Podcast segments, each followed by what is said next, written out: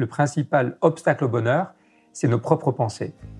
C'est pas quelque chose d'extérieur à soi. Le bonheur pour moi, c'est la liberté. Pour moi, c'est très simple en fait, le bonheur. C'est euh, c'est juste être. Bienvenue sur le podcast C'est quoi le bonheur pour vous? Je m'appelle Julien Perron, je suis le réalisateur du film C'est quoi le bonheur pour vous? Pendant plus de 4 ans, je suis parti à travers le monde pour interviewer 1500 personnes autour de cette question fondamentale. À travers ce podcast, on parlera bien-être, développement personnel et médecine douce. Je vous souhaite un merveilleux voyage sur la route de la connaissance de soi.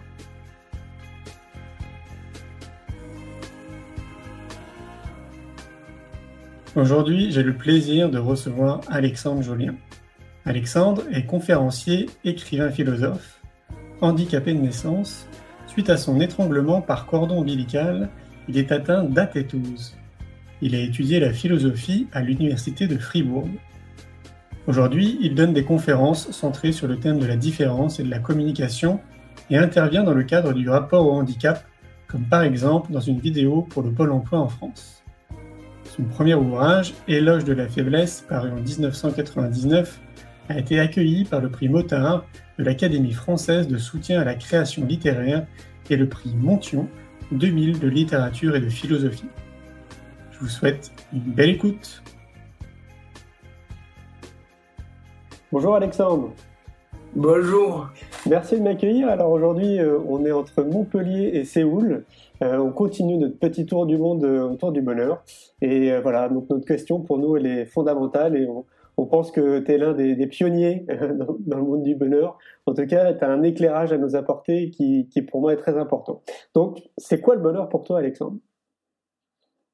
C'est avant tout une façon de regarder le monde et c'est un regard sur le monde.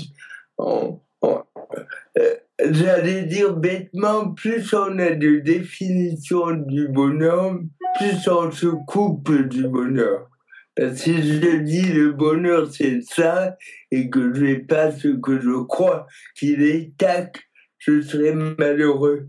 Pour moi, d'abord le bonheur c'est une disponibilité à tout ce qui arrive et c'est cette capacité à trouver la joie en tout. Et comment, comment tu fais pour euh, justement pour trouver le, bonheur dans tout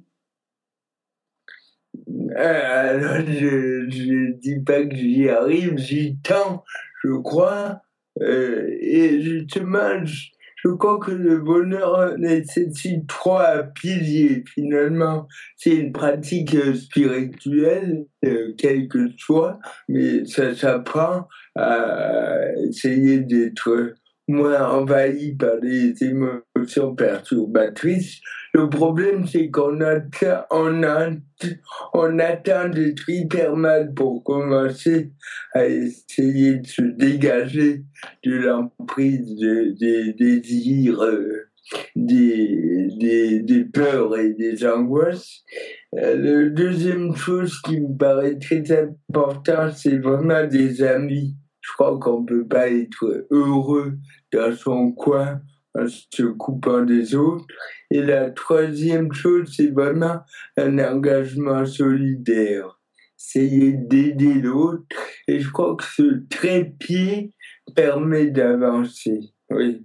Euh, et c'est pour ça, le bonheur, c'est une dynamique. Si on, on s'accroche au bonheur qu'on a eu hier, ou avant-hier, on ne peut pas euh, s'ouvrir à la joie euh, qui est disponible aujourd'hui. Oui, c'est clair. Certains disent que c'est aussi euh, une forme de liberté, le bonheur. Oui, alors, et le grand esclavage, c'est par rapport à soi. On a peut-être tendance à croire que l'esclavage, c'est par rapport à l'extérieur. Et c'est vrai que on voit tous les jours à la télé des peuples, des individus qui ne peuvent pas être libres. Mais à côté de ça, il y a aussi l'esclavage de soi-même. Finalement, on peut être son propre bourreau Et justement, il s'agit de, de, de pratiquer ce une voie pour échapper à cet esclavage de soi-même. Qu'est-ce que tu entends par, euh, par euh, s'occuper de s'occuper de soi? Comment euh, Paradoxalement, il faut prendre grand soin de soi, du corps, de, de l'âme, parce que finalement, on n'a qu'une vie et il s'agit de ne pas passer à côté de l'essentiel, mais aussi, moins on fait cas de soi, euh, plus on est heureux. C'est paradoxal, mais euh, euh, prendre soin de nous, c'est pas obéir au doigt et à l'œil à notre ego, mais au contraire, essayer de voir ce qui nous nourrit vraiment et ce qui nous fait avancer. C'est quoi pour toi la, spiritualité? Ben, Là aussi, c'est dangereux de définir, parce que dès qu'on définit, on, on, crée une limite et on sépare les choses.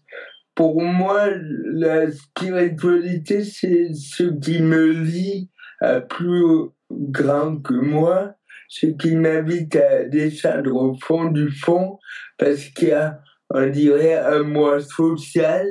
C'est en gros les rôles que je joue du matin au soir.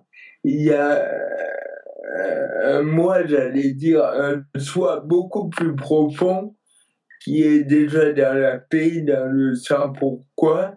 Et la voie spirituelle, c'est un chemin pour, pour descendre dans l'intériorité.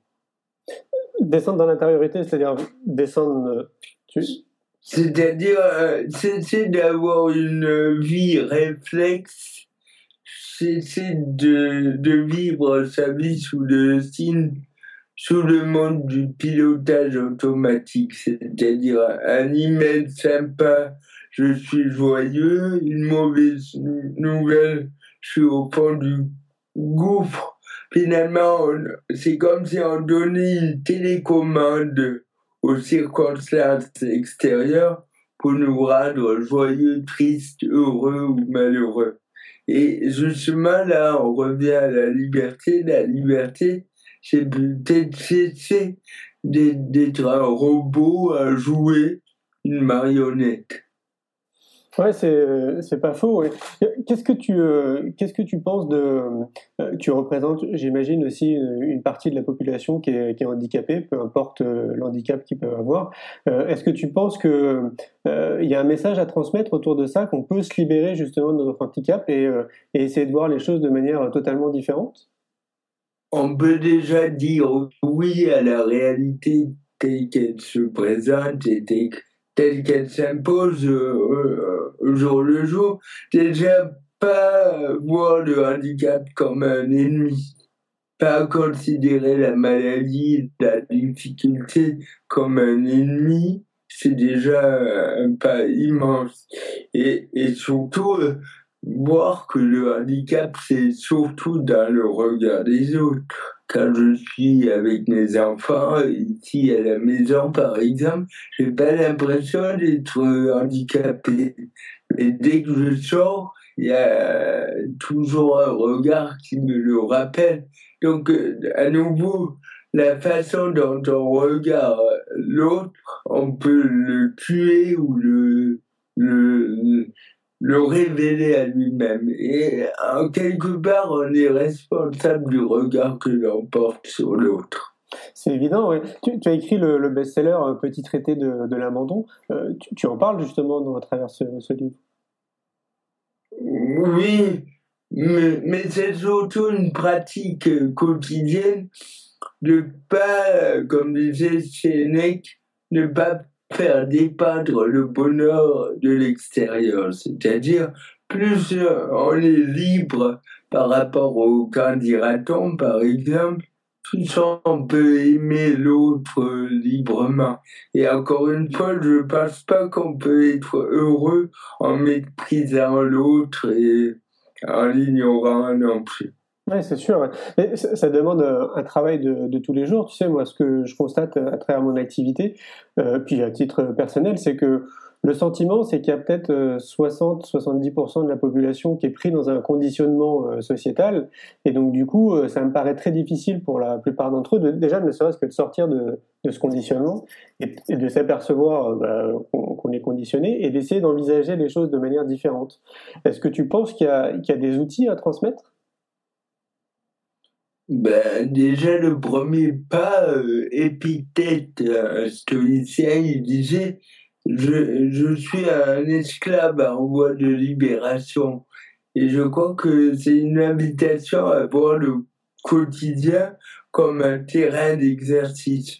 À la caisse dans un magasin, au lieu de vouloir passer avant l'autre, au lieu d'être pressé, euh, voir que c'est une occasion pour se libérer. Un des, grands ingrédients de la, du bonheur, finalement, c'est la patience. C'est-à-dire la façon dont j'assume, dont je dis oui à ceux qui résistent à ma volonté. Et tout peut devenir euh, terrain d'exercice. L'idée, c'est se, se déconnecter de tout ce qui n'est pas essentiel pour revisiter un lien beaucoup plus riche à l'autre. Et pour moi, le bonheur ne va pas sans un certain dépouillement. Parce que finalement, plus on a de matériel autour de nous, plus on est happé et peut-être euh, on perd ce contact avec l'intériorité, avec la, joie. Euh, ça pourquoi finalement? Le risque c'est de devoir toujours avoir une raison d'être heureux et dès lors on peut venir accro à, la nouveauté ou toujours plus et, être totalement coupé d'une saine reconnaissance envers la vie au quotidien. Tout à fait, oui. D'un autre côté aussi, euh, euh, on voit aussi qu'il y a une population qui est en, quête de sens, qui cherche des réponses, euh, qui a envie de donner un sens à son activité professionnelle, à sa vie de manière plus simple. Est-ce que toi, tu le vois aussi autour de toi? Oui, mais heureusement que l'homme et la femme échappent à cette emprise du tout consumériste mais il y a aussi le danger de faire euh, du, bonheur un objet de consommation et de récupérer le bonheur dans le champ du marketing. Il n'y a pas de recette dans le bonheur, il n'y a pas de, de baguette magique. La condition humaine est tragique. Euh, je veux dire, il y, a, une injustice fondamentale. Et encore, nous, on est du bon côté, on est privilégié d'un certain côté. Les ressources, je veux dire, je me souviens pas avoir eu faim toute une journée. Et ça, c'est un privilège que peut-être on oublie, et c'est pas du tout moralisateur, c'est juste dire euh, euh, on a beaucoup de chance. Et le bonheur n'est pas un dû. Il, est un partage, un art de vivre, un art de la rencontre, oui. Oui, tout à fait.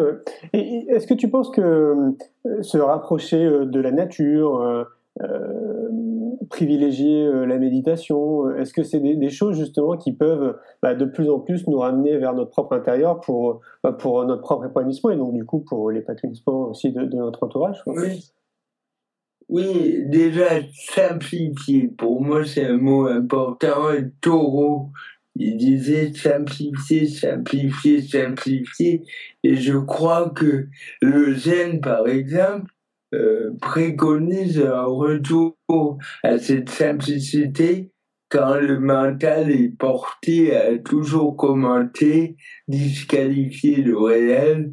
Et un des obstacles au bonheur, c'est, ce me semble la comparaison. Plus on se compare aux autres, euh, moins on, est ancré dans la réalité. Donc, une vie simple qui est pas forcément une vie de, de renoncement, au contraire. Je crois que plus on est enraciné dans l'essentiel, plus on, on, est joyeux. Donc on pourrait dire euh, la simplicité, euh, cultiver euh, sa, spiritualité, cultiver l'humain. Cultiver le rapport à l'autre, cultiver aussi la, la gratuité si on est licoté à l'idée d'une carrière, d'un but, d'une ascension sociale, c'est comme si on poursuivait quelque chose qui nous rend par essence malheureux. Et je pense que euh, le lien d'amour, que ce soit l'amitié ou l'amour euh, conjugal ou autre, filial, ça nous nourrit. Et là aussi, il ne s'agit pas de faire porter à l'autre nos blessures. Souvent, on a tendance à évaluer le lien à l'autre en disant tu me manques. C'est fou de d'associer l'idée de manque à l'amour. Pourquoi? Euh, Parce qu'on peut aimer quelqu'un dans la plénitude sans être dans une relation de, de besoin. Souvent, euh, Maître Eckhart l'a dit, euh, quand on dit je t'aime, il y a souvent l'idée j'ai besoin de toi. Et un amour purement gratuit, euh, je pense à mes enfants, euh, si j'ai besoin d'eux pour exister et pour être heureux, je leur, je leur mets une charge. Je suis heureux qu'ils existent et ça me nourrit complètement, mais euh, si j'exige d'eux de me rendre heureux et de se conformer aux attentes que je nourris pour eux, c'est pas de l'amour à mon sens. Ouais, il faudrait euh, justement cultiver l'amour inconditionnel, ce serait ça. Ouais, oui, sans condition, sans réserve, euh, oui. Mmh, mmh. Et déjà envers soi, je pense que si on n'a pas goûté cet amour euh, inconditionnel envers soi-même et envers la vie, et être heureux pour moi, c'est aimer la vie. Et l'amour de la vie est pas évident. Non, c'est vrai. Tu parlais de, tes enfants. Euh, euh, j'ai dressé un constat avec ces années. j'ai l'impression que tout part de, l'éducation. Et euh, on est en train de, de créer une école que j'ai appelée euh, l'école de la vie pour, pour les enfants. C'est de la maternelle jusqu'au bac, qui est une école alternative. Parce que je me dis que un adulte à l'heure d'aujourd'hui, c'est euh, malgré tout, c'est quand même assez long cette période de déconditionnement, alors qu'un enfant finalement, il est dans l'ouverture dès le départ. Qu'est-ce que tu penses justement de l'éducation? Est-ce que tu crois que c'est l'une des clés justement pour, comme on dit, de changer le paradigme? Je pense que les adultes devraient d'abord se mettre à l'école des enfants. Les enfants, c'est une des, un des exercices de la vie spirituelle, c'est quitter les préjugés.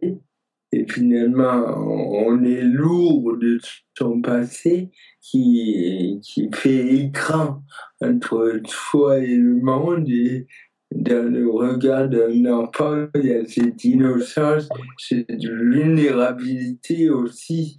Et je pense que c'est une responsabilité d'éduquer à la joie, au bonheur et à la liberté sans avoir d'idées préconçues euh, sur les enfants.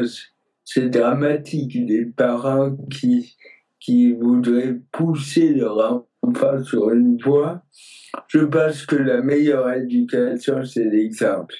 Prêcher par une exemplarité dans, dans la bienveillance, aussi dans la faiblesse, montrer que les parents sont, sont fragiles, mais qu'ils essaient de, de progresser et, qui, ouais, pas borner, c'est important de montrer à l'enfant le parent tel qu'il est.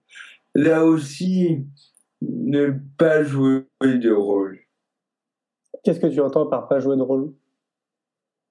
Ben, on a moi qu'on voudrait présenter aux autres comme façade et euh, dès lors qu'on commence à jouer un rôle, on, se coupe de l'intériorité. Et ça, les enfants le sentent mieux que quiconque quelqu'un de vrai. De nouveau, euh, j'exhorte souvent mes enfants d'écouter leur boussole intérieure pour parce qu'évidemment, en tant que parent, on envisage tous les dangers, les mauvaises rencontres, et, on ne peut pas prémunir contre tous les dangers, mais essayer de d'enraciner dans l'enfance cette capacité d'écouter leur boussole intérieure. On entend par boussole intérieure euh, l'intuition? L'intuition, euh, oui, l'intuition, euh, l'intuition, c'est voir avec le cœur finalement. D'accord. Et si on était amené justement à, développer une école différente, selon toi, qu'est-ce qui serait vraiment primordial à apporter à ces enfants? Euh, ôter la comparaison et, encore plus la compétition. Dès lors qu'on compare, je pense que c'est le début de grandes souffrances. Aussi l'intégration des, personnes dites différentes, euh, qui est pour moi une richesse pour l'enfant d'être ouvert à un mode de vie qui est différent pour moi, c'est pas. En fait, c'est un cadeau de part et d'autre. L'intégration des personnes handicapées ou, ou, ou d'autres marginalités, finalement. Certains disent aussi que tu, tu connais sûrement Florence Servan-Schreiber qui parlait de, de 3 kiffs par jour dans un de ses livres. Euh, moi, je trouve l'idée aussi intéressante. C'est ce que tu fais, toi, par exemple, au quotidien, d'essayer de, de, voir que dans ta journée, bah, il s'est passé plein de moments euh, super.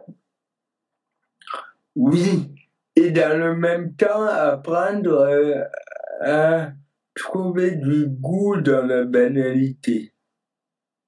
Hmm, on parlait des enfants, aujourd'hui on a grand peur de l'ennui, donc il faut faire du judo, du piano, du...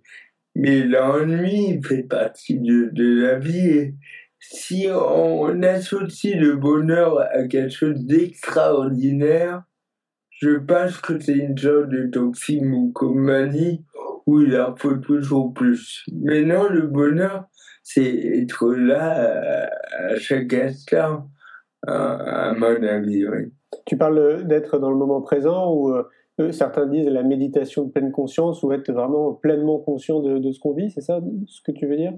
Oui, oui c'est-à-dire euh, être dans un rapport au monde qui soit le plus dépouillé possible. Alors, pour ça, Alors que le, le commentaire intérieur, c'est Ah, si j'avais ça, après je, serais mieux. Euh, pour moi, l'idéal pour ça, c'est. Il y a comme une radio, oui. Il faut se séparer de la télé, alors. Euh, je suis étonné le peu de lieux de silence euh, qui subsistent aujourd'hui. Euh, dans un taxi, dans un ascenseur, partout, il y a une musique. et ça, c'est aussi symptomatique. La peur du silence, parce qu'au début d'une vie de prière ou une vie méditative, il y a forcément des fantômes intérieurs qui, qui surgissent parce qu'on est peut-être peu enclin à vivre dans le silence. Pourtant, le silence, c'est, une ressource. Le silence, c'est comme notre cœur. Il n'y a, rien qui peut le bousiller. Il, il est toujours là. Et si on, on, apprend aux enfants à revenir à ce silence, c'est vraiment euh, précieux. Quand je t'écoute, ça, me fait penser à, la phrase de Gandhi euh, qui disait euh, soit le changement que tu veux voir dans le monde, enfin incarne, incarne le changement. Euh, je vois pas mieux. Oui, petit à petit, la manière d'accueillir euh, un voisin. Euh, moi, je dis souvent aux enfants, essayez de repérer autour de vous quelqu'un qui va mal pour essayer de parler avec lui, de être attentif à ceux qui vivent dans la périphérie de notre intérêt? On est peut-être on est façonné pour aller vers les gens qui peuvent nous renvoyer l'ascenseur. Et peut-être le bonheur, c'est s'arracher à cette logique du donnant-donnant pour aller vers quelqu'un gratuitement. C'est Nietzsche qui disait la meilleure façon de démarrer la journée, c'est se demander si ce jour-là, on peut faire du bien à quelqu'un. Et j'aime beaucoup cette idée. Ouais, c'est vrai. Hein. Parce que quand on va mal, on a tendance à se replier sur soi-même. Et plus on se replie sur soi-même, par essence, on se coupe de la réalité et on souffre encore plus. Mmh, c'est vrai. Est-ce qu'il y a des, euh, des auteurs ou, euh, ou, des personnes sur, sur ton trajet qui, euh, qui t'ont inspiré et qui, qui, continuent à t'inspirer? Moi, les philosophes, c'est comme des compagnons de route. Je crois que la lecture, c'est un dialogue avec des maîtres qui nous initient à la pratique spirituelle, oui. Mais, comme des aussi des gens qui, je suis très attentif et émerveillé par les héros du quotidien. Pour moi, le véritable héroïsme, c'est pas de traverser la mer plein à voile, mais c'est d'être joyeux et bienveillant, euh, où qu'on soit finalement. C'est vrai. Est-ce qu'il y, a une citation que, que tu aimes euh, par-dessus tout? Euh, De nouveau, Maître Eckhart euh, qui dit qu'il faut se déprendre de soi. C'est-à-dire, à chaque fois qu'on croit se connaître, se déprendre de ça, parce que c'est plus on se fixe dans une image, plus on souffre. Merci beaucoup, Alexandre. Merci à toi. À bientôt. Et bonne route à chacun. Merci. Un grand merci pour votre écoute. J'espère que vous avez passé un bon moment avec nous.